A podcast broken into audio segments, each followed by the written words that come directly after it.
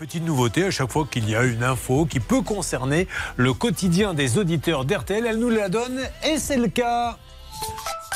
Charlotte Ce sont nos confrères de l'AFP qui nous apprennent que les finances publiques ont mis en place un dispositif pour détecter les piscines non déclarées en France par intelligence artificielle. Et donc les finances publiques ont déjà récolté 10 millions d'euros en détectant ces piscines non déclarées. C'est un dispositif qui va être c'est étendu Google Maps. exactement à toute la France. C'est un partenariat entre le cabinet de conseil Capgemini et Google qui fait ça. Ça s'appelle Foncier Innovant et donc ça espionne un petit peu les maisons partout en France pour voir s'il y a des piscines et surtout si elles ont Eh, bien été déclarées. Parce qu'il faut les déclarer. Après, le débat, c'est est-ce qu'elle est creusée ou juste posée? Quand c'est juste posé, normalement, il n'y a pas à payer, mais quand elle est creusée avec euh, de la maçonnerie, Voilà, il faut une payer. déclaration de travaux, bien évidemment. Ah non, mais maintenant, avec les drones, avec Google Maps, avec tout ça, c'est Hmm. terminé. Vous, je sais que vous êtes passé entre les mailles du filet, puisque Maître Nakovic a une piscine qui fait 100 mètres sur 200 mètres.